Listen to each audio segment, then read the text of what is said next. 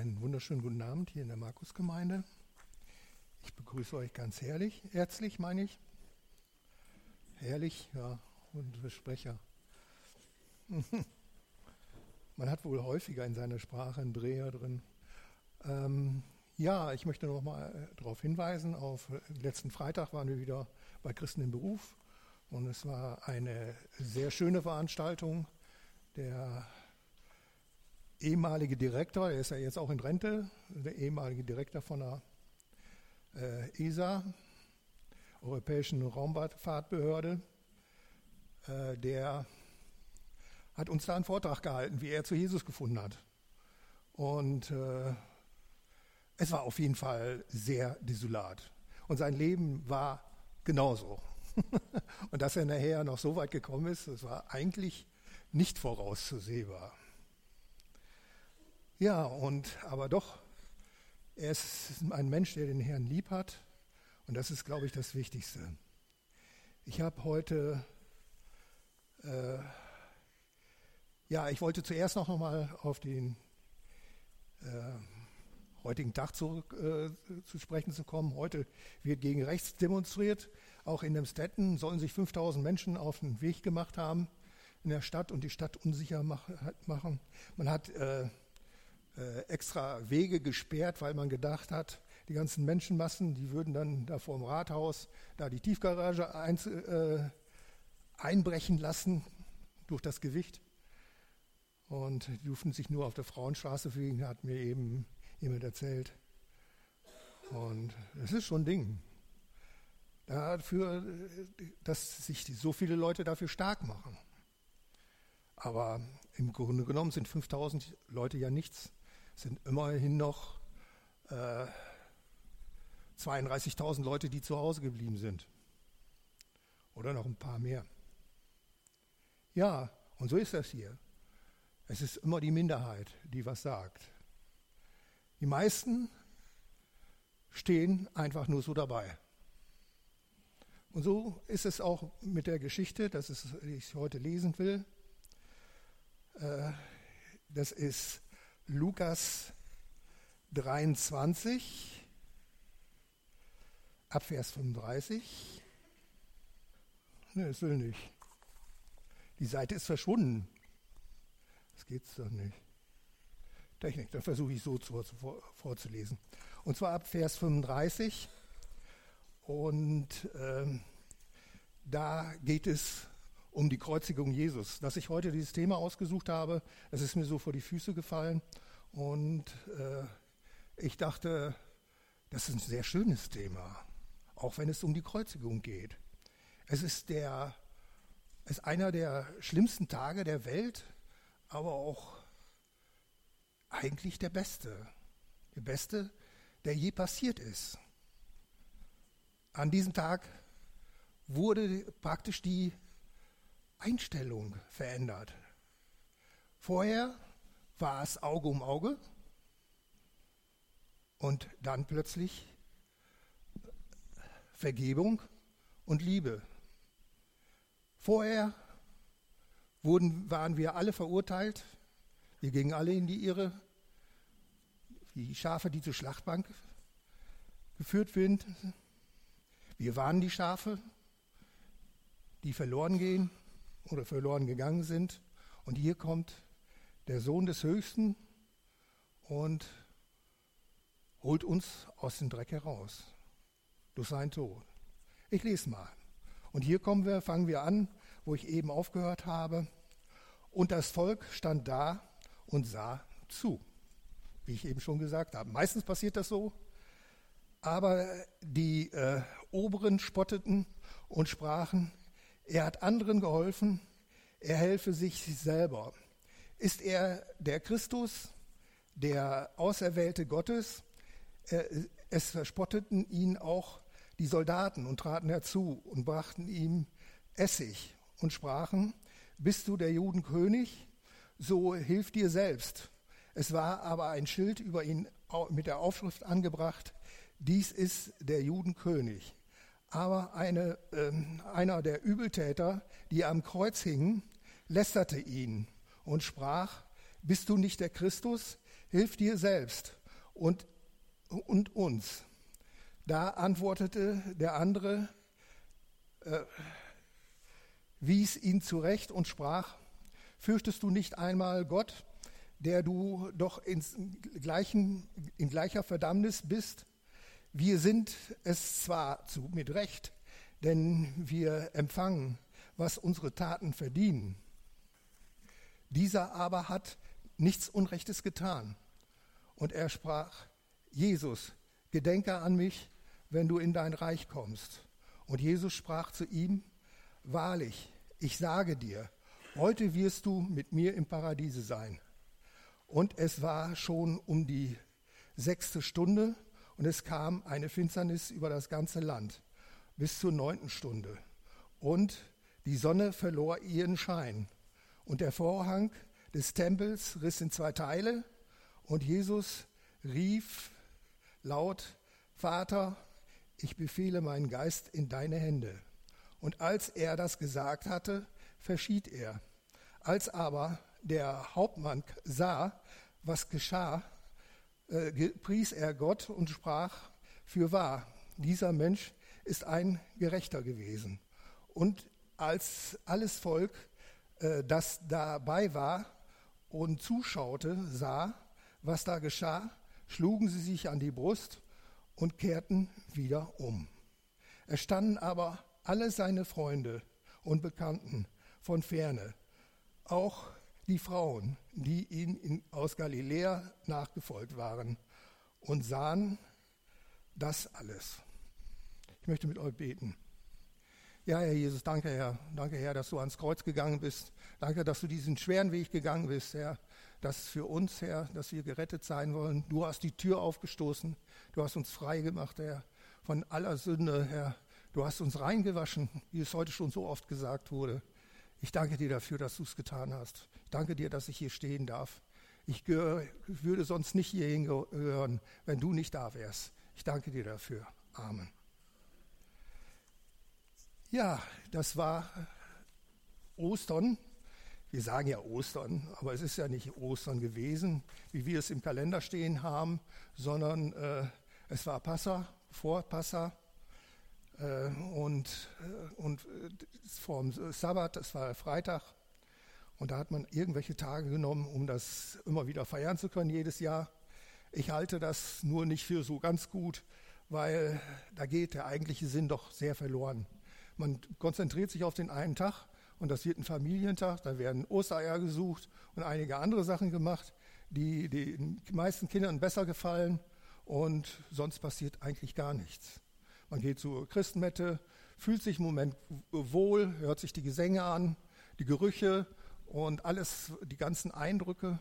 Aber Glauben, findet da noch Glauben statt? Weiß ich nicht. Sicherlich bei einigen schon. Man kann das ja nicht irgendwie, ich will auch niemanden irgendetwas unterstellen, aber man muss leider sagen, dass nicht viele glauben. Und äh, das ist ja das Interessante, sehr wenige von den Oberen, die Führer. Die Führer hier, die ja eigentlich das hätten wissen müssen, stehen dabei, spotten Jesus und äh, lachen sich eins ins Fäustchen über den Clou, den sie gemacht haben. Sie haben Jesus dahin gebracht, dass er ans Kreuz musste, er war ausgeschaltet, er konnte ihnen nicht mehr gefährlich werden und sie würden ihre Fründe behalten und äh, die Geldquellen, die würden nicht versiegen. Und das ist ja eigentlich das, worum es geht hier im Leben. Man muss ja überleben. Man muss ja, ja, aber Jesus sagt was anderes. Jesus sagt, wer sein Leben verliert um meinen Willen, der wird es erhalten. Und wer sein, äh, ja, das, die Gegenseite kennt ihr, und das ist das Wichtige. Das ist der wichtigste Tag und der größte Tag im Leben der Menschheitsgeschichte. Der schlimmste Tag war der, wo wir aus dem Paradies vertrieben wurden oder unsere Vorfahren, Adam und Eva, die sich leider haben verrückt machen lassen von Satan, sind aufgestachelt worden, ganz klar. Man kann das nicht entschuldigen. Die hätten besser wissen müssen. Sie hätten mehr Vertrauen zu Gott haben müssen, dass er sie ihnen nichts vorenthält. Denn er hat ihnen überhaupt nichts vorenthalten. Aber sie haben gemeint, ja, ja, äh, da geht einem die Augen über. Ja, dann probieren wir es mal aus. Und dann sind die Augen übergegangen. Er hat sogar die Wahrheit gesagt, der Satan da in dem Moment. Dann sind die Augen übergegangen und sie sahen, dass sie nackt waren.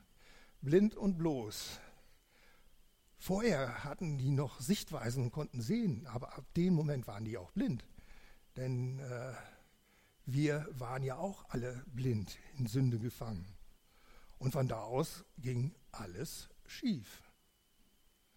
Und wenn wir das sehen, dass äh, eigentlich äh, Gott das geschafft hat, dadurch, dass er sich ein kleines Volkchen übergehalten äh, hat, die Israelis, die ihm nachgefolgt sind, mehr oder weniger, oftmals auch gar nicht. Es sind aber immer Menschen übrig geblieben, die noch soeben geglaubt haben, die geglaubt haben, dass es einen lebendigen Gott gibt, dass es der richtige lebendige Gott ist, während auch viele und gerade viele von den Oberen ja genau das Gegenteil gemacht haben. Und das lief dann bis zu dem Zeitpunkt, die Verheißungen waren da und dann kam Jesus in diese Welt. Und Jesus ist einzig und alleine dazu gekommen, um das, was Gott gesagt hat von Anfang an, auch im Paradies. Ich will euch retten und ich werde einen Retter schenken. Und durch die Propheten und durch sein Wort immer wieder zugesagt, ich will einen Retter schenken. Das Wort hat er wahrgemacht, indem Jesus kam. Jesus muss ein wunderbarer Mensch gewesen sein. Jeder, der ihm begegnet ist, also, ja, außer Geldwechsel werden wohl ein bisschen sauer auf den gewesen sein, wo er sie rausgeschmissen hat. Und äh, die Oberen werden auch wohl ein bisschen sauer gewesen sein, weil er sie nicht so ernst genommen hat, wie sie sich gerne immer wieder ernst nehmen lassen. Aber sonst der Rest, der konnte sich doch nicht beklagen. Viele sind gesund geworden, einfach so. Keiner wusste warum, wieso, sondern einfach nur, boah, Wunder über Wunder. Wir wissen heute, äh, dass äh, dass bei Gott alles möglich ist und deswegen staunen wir nicht so darüber. Sicherlich machen wir es doch schon, aber im Grunde genommen ist es nicht so, wie es eigentlich sein sollte. Denn es, Gott ist es uns ja nicht fremd. Jeder hat schon irgendwie welche Wunder erlebt, ist schon gesund geworden, hat hier, da sonst was erlebt. Äh, ich hab, es gibt so viele schöne Zeugnisse darüber. Und ich selber habe auch so viele erlebt. Ich habe heute nochmal darüber nachgedacht, was ich alles so erlebt habe mit dem Herrn, was man alles als Wunder oder sowas bezeichnen kann. Da musste ich echt sagen, ich könnte tagelang davon erzählen. Aber wirklich. Tagelang. Und äh, ich denke, dass es noch viel mehr gewesen ist. Das meiste habe ich selber gar nicht mitbekommen, weil ich nicht die richtige Blickrichtung hatte, weil ich nicht auf den Herrn geschaut habe. Und trotzdem hat er beigestanden. Und jeder kann das sagen, kann immer wieder sagen, er hat mich nicht in Stich gelassen. Und wo er uns ganz sicherlich nicht in Stich gelassen hat, das war da am Kreuz. Er hätte auch sagen können, nee, ich habe jetzt keine Lust, nee. Macht das selber, seht zu, wie ihr klar, ihr habt euch das ja auch eingebrockt, dann seht zu. Und dann ist das passiert. Jesus ist doch ans Kreuz gegangen. Und dann ist das passiert, dass die Tür aufgegangen ist. Die Tür für uns, die niemand zu schließen vermag. Er hat einen Weg geschaffen, durch sich selber. Das muss man sich mal vorstellen. Das Wort Gottes ist selbst der Weg. Das, der Heilige Israels ist der Weg. Und was auf, über den Weg in der Bibel steht, das steht in, Jeremia 29 äh, ab Vers 11. Nee, Moment, das war jetzt der falsche. Das war Jesaja. Da ist es. Jesaja beschreibt den Weg folgendermaßen. Im äh, Kapitel 35, Vers 11, äh, und dort wird eine Straße sein und ein Weg, und er wird der heilige Weg genannt werden. Kein Unreiner wird darüber herziehen sondern er wird für sie sein, wer auf den Weg geht. Selbst die Einfältigen werden nicht irre gehen. Kein Löwe wird dort sein und reißenden, kein reißendes Tier wird auf ihm gefunden werden. Noch dort gefunden werden, so richtig, sondern die Erlösten werden darauf gehen und die Befreiten des Herrn werden zurückkehren nach Zion und kommen mit Jubel und ewiger Freude. Und über ihn, ihrem Haupt, äh, wird über ihren Haupt sein. Sie werden Wonne und Freude erlangen und Kummer und Seufzer wird entfliehen. Hier wird der Weg beschrieben. Hier wird er äh, so beschrieben. Uns kann eigentlich nichts was anhaben. Wir sind eigentlich so geschützt und sicher in Jesus, dass nichts an uns herankommt. Kein Löwe, kein reißendes Tier hat, das, hat die Berechtigung, auf diesem Weg zu sein. Er, darf, er kann da nicht mal hingelangen. Wir, äh, wir sind geschützt nach allen Seiten durch den Herrn. Und das ist so, so toll zu sehen, das beschreibt er hier, dass man da auch nicht irre gehen kann, wenn man auf diesem Weg bleibt, auf diesem Weg der Vergebung, auf diesem Weg der Liebe Gottes. Es kann dir nichts passieren. Du bist geschützt. Und das ist das Wunderbare an, an, an diesem Weg, der da geschaffen wurde. Vollkommen. Alles, was der Herr macht, ist vollkommen. Und so auch dieser Weg. Jesus ist der Weg. Und Jesus selbst hat ihn geschaffen. Durch seinen Leib und durch sein Blut, was wir auch eben noch zu uns genommen haben, was wir jetzt im Gedächtnis zu uns genommen haben. Denn es ist ja, es ist ja so, dass wir uns freuen dürfen, dass wir daran teilhaben müssen. Ich muss immer wieder daran denken, wenn ich ans Abendmahl denke, dann denke ich immer an den schweren Unfall, den ich gehabt habe. Das war ein wirklich schwerer Unfall. Mir ist aber nicht viel passiert. Ich hatte nur ein äh, Halshebeltrauma. Äh, es ist auf jeden Fall irgendwie mit meinem Bruder, wollte mich nach Rheine bringen. Da ist der Wagen ins Schleudern gekommen, durch eine Mauer geknallt, hat auf fünf äh, Meter aufgerissen, alles dann vor einem Baum, äh, die Hinterachse drunter weggeschlagen und ich lag auf dem Kopf, richtig Füße in der Luft, auf dem Kopf, hinten auf dem Rücksitz. Ich habe auf dem Beifahrersitz, das war ein VW Käfer. Und habe da geku komisch geguckt, das weiß ich wohl noch. Ja, uns ist nichts passiert, nur der Wagen, der war voll Schrott. Und ich hatte den Halswirbeltrauma. Ich sagte dann einfach, ich will aber zum Abendmahl. Ich wollte da unbedingt hin und daran teilnehmen. Ich hatte mich richtig drauf gefreut. Also habe ich mich an der Straße gestellt. Uli hat mich mitgenommen. Also der letzte Mal hier war und gepredigt hat, an meiner Stelle hier stand. Und äh, dann weiß ich noch, wie, der, wie ich das Brot zu mir genommen habe und dann den Kelch und wie der Schluck durch meine Kehle ging hier an diesem Nackenwirbel vorbei und es war alles weg. Vorher konnte ich den Kopf nicht mal so bewegen und man weiß ja, wer das schon mal gehabt hat, wie hartnäckig sowas ist, aber einfach weg. Ja, und dann, wie gesagt, man zieht jubelnd seine Straße. Und so schön ist das, mit dem Herrn zu gehen und da zu sein. Und das ist alles möglich gemacht worden an diesem Tag. Wir sehen das auch an den beiden, die da neben ihm hängen. Der waren ja beide verurteilt. Sie waren sich auch beide dessen bewusst, das muss man sich überlegen, die waren sich beide dessen bewusst, dass sie da zurecht hingen. Der eine, der gespottet hat, genauso wie der andere, der sich zu Jesus bekannt hat. Und beide wussten, dass sie ihr Leben verlieren. Beide wussten, dass sie in der Vernichtung anheimgekommen sind. Und der eine, der gespottet hat, man sagt ja, man hört ja nichts weiter für, von ihm, er ist wohl wahrscheinlich in die Hölle gegangen. Freiwillig. Obwohl er da hätte was sagen können. Er hat ja auch gesagt, Jesus, äh, äh, hilft, wenn du der Sohn Gottes bist, hilf dir selbst und hilf äh, uns. Dafür ist Gott gut, zu helfen. Aber dass man sich dafür ändern muss, dass man dafür äh, ganz einfach, sicherlich, man muss sich ja nicht nur ändern, sondern was macht der Herr, Herr ja auch, weil wir im Anschauen seiner Herrlichkeit umgestaltet werden. Und aber das, selbst das wollte er nicht, sondern er wollte nur sein Leben so weiterführen, wie er es bisher geführt hat. Er hat nicht gesagt, dass er das dann besser wird oder sonst was, sondern wollte nur aus der Situation befreit werden. Kann man ja wohl verstehen, aber äh, den eigentlichen Sache, den Sachverhalt hat er nicht erkannt. Und der andere, der hingeht, der sich die ganze, ich, ich möchte gerne wissen, wie der zu Jesus gekommen ist.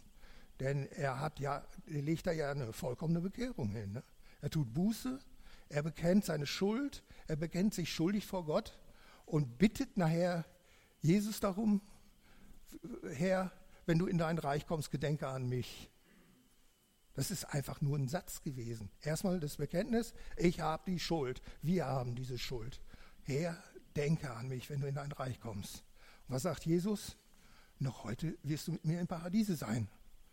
Nicht einfach so, sondern was, was ist das? Und das erlebt jeder Mensch, der sich zu Jesus bekehrt. Jeder Mensch erlebt diese, diese Minute, wo er denkt, wo er sich dessen bewusst ist, dass er eine verlorene Seele ist. Eine verlorene Seele, eine verlorene, lebendige Seele. Und dann, wenn man sich an Jesus wendet und plötzlich befreit wird und plötzlich das sieht, in welchem Licht man steht, und Freude und Wonne werden über ihn sein, steht über den Weg geschrieben, wie ein großes Schild. Ja, der Heilige Israels, der, auf den die ganze Welt gewartet hat. Die ganze Kreatur hat darauf gewartet. Die, jeder Floh äh, hat, das, hat darauf gewartet. Man muss sich das mal überlegen. überlegen. Der, jeder Floh, jeder äh, Mücke, sonst was, wartet auf diesen Zeitpunkt. Jeder Löwe, jede Katze. Ich habe ich hab das mal erlebt, so beim, beim Hunden habe ich das vor allen Dingen gemerkt, äh, wenn ich voll Heiligen Geistes war, also wenn ich das bin, habe ich einen guten Draht dazu und die äh, reagieren völlig anders, wie die Härchen das haben wollen. Manche haben schon versucht, so ein Tier auf mich loszuscheuchen, aber die sind zu mir hingekommen und haben sich streicheln lassen, liebkosen lassen und alles Mögliche, was die Leute so in Erstaunen versetzt hatten, dass ich denen das Evangelium erklären konnte anhand dessen. Und es war glaubwürdig sogar, glaube ich. Also ich meine, dass sie waren so erstaunt über die Sache, dass sie sich bestimmt noch lange Gedanken darüber gemacht haben. Ja, solche Sachen gibt's. Die Kreatur wartet darauf. Sicherlich auch das ganze Universum. Das Universum wird auch mal irgendwann ganz neu gestaltet. Jesus kommt wieder. Er hat uns diese Verheißung gegeben. Und diese ganzen Verheißungen, die wir haben, die führen alle darauf hin, auf diesen Punkt. Dieser Punkt ist, der Garant, ist die Garantie für alles Weitere. Ich habe euch erlöst, bei euren Namen gerufen, ihr seid mein. Und wenn wir uns das überlegen, wie wir sein sind, dann wird uns erstmal bewusst, dass Gott das niemals nötig gehabt hätte. Gott brauchte, bräuchte mich nicht zu lieben. Da hatte überhaupt keinen, keinen sittlichen Grund an. Ich bin Nervensäge, ich bin sonst wie irgendwie und äh, sündig bin ich und alles Mögliche. Alles, was negativ ist, da gibt es eigentlich keinen Grund dafür, das zu tun. Aus reinem Egoismus muss ich sagen, ich wäre dazu nicht in der Lage, das zu tun. Für mich zu sterben, meine ich. Ähm, und, aber er hat es trotzdem getan. Er hat das alles gesehen. Er könnte auch ganz einfach sagen, ich will jetzt einen besseren Wilfried haben äh, und spricht einfach ein Wort und das wäre so. Und, aber das hat er nicht getan. Er wollte mich genauso, wie ich hier stehe. Er wollte dich genauso, wie du da sitzt. Das musste sich aber überlegen. Das ist schon, ich finde, äh, ja, ja, es ist schon toll. Ich kann es einfach sagen. Es ist einfach wunderbar. Und ich freue mich jedes Mal, wenn ich darüber nachdenke, darüber, dass der Herr das getan hat für mich. Dass er hingegangen ist und sein Leben gegeben hat. Und darum möchte ich noch einen Vers vorlesen oder etwas mehr, und zwar Jesaja 41 ab Vers 8.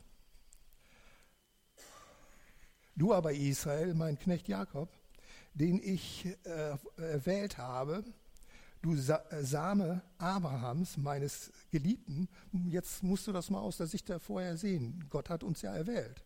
Er hat uns ja zu sich genommen. Er hat gesagt, ich nehme dich an. Ich will dich haben. Du aber, den ich fest ergriffen habe, äh, von den Enden der Erde her und berufen von ihren äh, Grenzen, zu dem ich sprach, du sollst mein Knecht sein, ich erwähle dich und verwerfe dich nicht. Fürchte dich nicht, ich bin mit dir, weiche nicht, denn ich bin dein Gott. Ich stärke dich, ich helfe dir auch. Ich halte dich durch die rechte Hand meiner Gerechtigkeit. Siehe, zu Spott und zu Schanden sollen werden alle, die dich hassen. Sie sollen werden wie nichts und die äh, Leute, die mit dir streiten, sollen umkommen. Wenn du nach ihnen fragst, wirst du, nicht, wirst du sie nicht finden, die mit dir hadern. Es sollen werden wie nichts und ein Ende haben, die dich bekämpfen. Denn ich bin der Herr, dein Gott, der deine rechte Hand fasst und zu dir spricht, fürchte dich nicht, ich helfe dir, ich helfe dir. fürchte dich nicht, du Würmlein Jakob, du armer Haufen Israels. Ich helfe dir, spricht der Herr, und dein Erlöser ist der Heilige Israels. Ist das nicht ein schönes Wort? Es ist schön, dass der Herr so über dich denkt und über mich, dass er in seiner Liebe, die er ausgegossen hat, in unsere Herzen, dass, dass das so eine Größe angenommen hat, dass das ganze Universum, dass alles davon betroffen ist, von vorne bis hinten, jede Sekunde, jeder Tag, jede Stunde, wie er sagte, sieben Tage äh, jeder Monat ist davon ergriffen, von dieser Liebe Gottes. Und ich bin mir sicher, mir wird nichts Schlimmes passieren. Ich sicherlich, ich habe ein paar Krankheiten, aber die kriegt man mit der Zeit. Der, unser Leib ist vergänglich. Unser Leib wird ersterben. Und er wird irgendwann weg sein. Und deswegen sollten wir uns auch bewusst sein, der wird irgendwann weg sein, da wird was Neues kommen, was um einige, äh, um einige Dinge besser ist. Der Auferstehungsleib muss gut sein, also wirklich. Also den sollten wir uns wirklich gönnen an ihm bleiben und ihm diese Liebe zurückzahlen. Wie dieser eine, der ihm gesagt hat, gedenke an mich. Was hat er, ist der Tag für ihn in Freuden, Freuden zu Ende gegangen. Dass er in dem Himmelreich war, im Paradies und wow, wir stehen und staunen. Und ich denke, wenn du noch nicht Klarheit hast oder wenn du da noch nicht ganze Sache mit dem Herrn gemacht hast, dann werf die Sachen, die dich noch binden, die dich noch festhalten hier, die werf über Bord das, wogegen du sie eintauscht, ist tausendmal besser. Denn es ist Jesus, es ist Jesus allein. Ehre sei Gott in der Höhe. Amen.